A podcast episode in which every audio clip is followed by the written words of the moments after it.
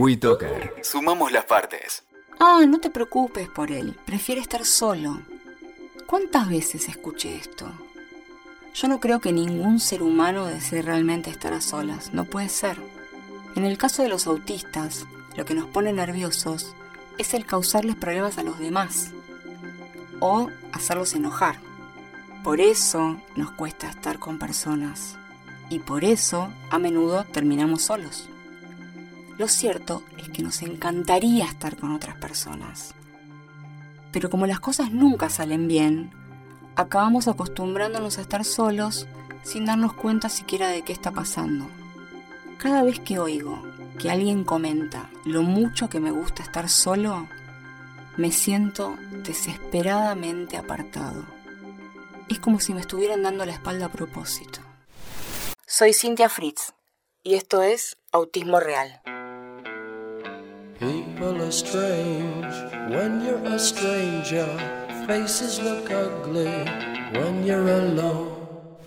Así como les conté la historia de Lautaro, se imaginan que hay cientos y cientos y miles de historias para contar. Historias que mm, pueden traernos algo bueno para aprender, que pueden enseñarnos a ser más empáticos, a ser más amigables con la diferencia. Es por eso que mm, le pedí a Paula, que es mamá de Meli, que nos contara su historia. Y por suerte dijo que sí, así que los invito a que la escuchen. ¿Cómo era Meli de chiquita y cómo llegaron al diagnóstico? Al principio era una bebé con un desarrollo normal eh, y bueno, empecé a notar algunas cosas extrañas cuando Meli tenía aproximadamente ocho meses. La realidad es que pensé que Meli tenía un problema de audición, pensé que era sorda. Eh, y me lo guardé para adentro casi durante un mes antes de poder verbalizarlo delante del papá, porque pensé que iban a decir que estaba loca. Así que bueno, un día tomé coraje, le dije, Gaby, me parece que Meli no escucha, porque yo notaba que se golpeaban las puertas eh, y Meli no se daba vuelta, que tenía como un juego muy solitario, que no se daba vuelta cuando la llamábamos. Era una bebé que lloraba poco, tenía como algunas actitudes de rechazo frente a que la tocaran. Y sobre todo este, eh, mucho mirar al piso y, poca interacción con, con el resto de la familia. Así que bueno, este, fuimos a ver al doctor Querol, que es un otorrino muy conocido en la zona de Belgrano. Eh, le evaluó a Meli em, y nos dijo que él descartaría un problema de audición, porque los chicos por lo general cuando tienen problemas auditivos eh, miran a los labios de la persona que le está hablando y que Meli no tenía esa actitud. Entonces este, me dijo, yo consultaría con un neurólogo para descartar un grado leve de autismo. Así que imagínate eh, cómo salimos de esa consulta. Realmente nos teníamos la cabeza hecha un despiole. Así que bueno, eh, consultamos con una neuróloga. Bueno, ella eh, diagnostica un TGD no especificado y bueno, y ahí empezó el peregrinar este, de evaluaciones con psicólogos hasta poder armar este, el equipo terapéutico. ¿Cómo armaron el equipo terapéutico y cómo se armaron ustedes como familia para afrontar esto? Recuerdo que cuando la neuróloga nos, nos termina de dar el diagnóstico, yo le dije, yo te la voy a traer a Meli casada y hablando como un loro. Eh, aparentemente eh, no sé, mi, cabeza dijo, yo lo voy a lograr, así que me encerré bajo ese concepto y bajo un lema que yo siempre uso mucho, que es el de ocuparse y no preocuparse. Yo salí de su consultorio con eh, la dirección y el teléfono del doctor, el psiquiatra eh, Miguel Ángel García Coto, Así que hicimos este, un reevalúo de diagnóstico ahí eh, con un DSM4, eh, con varias entrevistas, eh, un encanto de persona, donde bueno, nos terminan de confirmar este diagnóstico. Y nos vamos de su consultorio con otro teléfono más, que era el de la doctora Karina Batoglia, con la cual me comunico y por esas cosas de la vida vivía en el mismo lugar que yo, que no es un lugar tan común porque era Ciudad de Vita.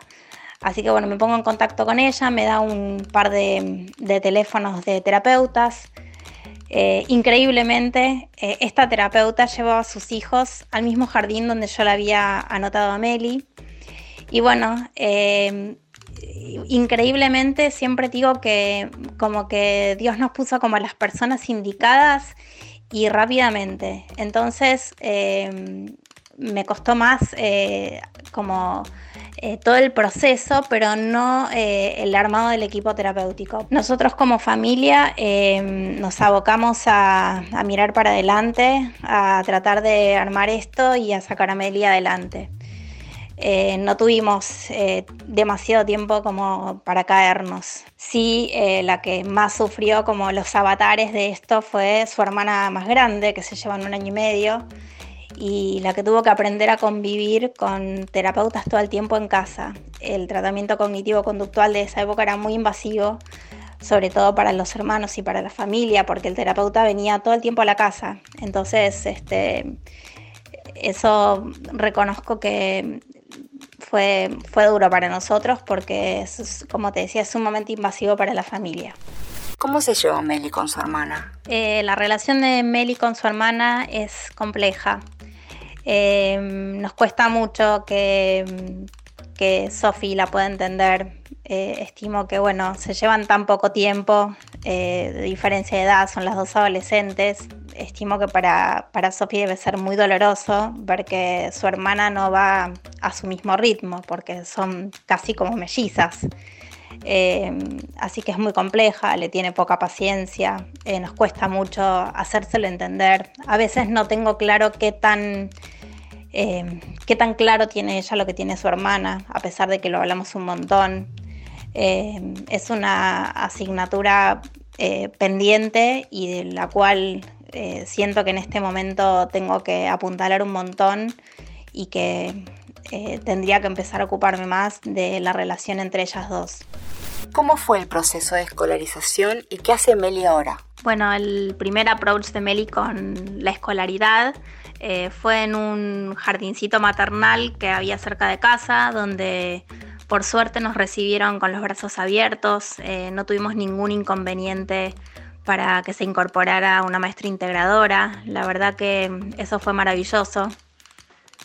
Y bueno, este, después em, pasamos a un colegio que se llama Canto a la Vida en Lugano, que es un colegio integrador, donde encontramos una persona maravillosa que era su directora, que era la Marta Yebra, con una conciencia sobre discapacidad em, maravillosa, un ángel acá en la tierra, este, que hizo, eh, eh, inventó todas las estrategias que se le ocurrió para que Meli se escolarizara. Eh, eso fue en salita de 5. Claramente al terminar este ciclo Meli no estaba preparada para un primer grado, así que hicimos una permanencia en sala de 5 que le dio como un tiempito más de, de maduración y bueno, hizo toda la primaria en este colegio. Eh, también tuvo compañeros hermosos y familias hermosas que siempre la integraron a los cumpleaños. Y bueno, eh, Meli terminó séptimo grado con contenidos de quinto. Ese desfasaje eh, siempre lo, supimos y Marta priorizó que ella continuara con sus, con sus compañeros. Pero bueno, al terminar séptimo grado nos dimos cuenta que Meli no iba a poder continuar en, el secundario porque los contenidos son sumamente complejos, abstractos, así que ingresó al postprimario del Instituto Pringle Morgan, que es un colegio de recuperación con formación laboral, eh, donde bueno, está muchísimas horas, así que bueno, ya se va a ser el segundo año donde está en este tipo de escolaridad. ¿Cómo imaginas su futuro? ¿Qué pensás de acá para adelante? Eh, yo trabajo desde el minuto uno para crear en Meli una persona autónoma que eso es un logro del cual nos sentimos orgullosos como familia y orgullosos de ella de que lo haya logrado. Em, es, es, difícil y es atemorizante pensar en el futuro em, porque nosotros no queremos dejar una carga para nadie, eh, queremos que ella pueda ser lo más independiente posible, que es eh, donde hacemos el mayor foco. Entendemos también que después de, casi 14 eh, años de terapia, el mayor trabajo es de la familia y que no, no se puede dejar en manos de los terapeutas todo el trabajo. Por último, Pauli, quiero que les dejes un mensaje a los papás que recién reciben el diagnóstico. Quiero dejar sobre todo un mensaje esperanzador de, de que Meli logró un montón de cosas. Es una nena súper autónoma. Eh, que puede levantarse sola con un despertador, hacerse la leche, sabe que tiene que bañarse todos los días, sabe que tiene que estar prolija, puede vestirse acorde a la moda, eh, sabe qué cosas tiene que hacer y qué cosas no tiene que hacer. Así que bueno, en eso pusimos el mayor foco. Ojalá este, ella pueda tener una vida independiente. Eh, y bueno, eh, seguimos trabajando para que su futuro sea lo más autónomo posible. Soy Cintia Fritz y esto fue Autismo Real. People are strange when you're a stranger. Faces look ugly when you're alone. WeToker. Sumamos las partes.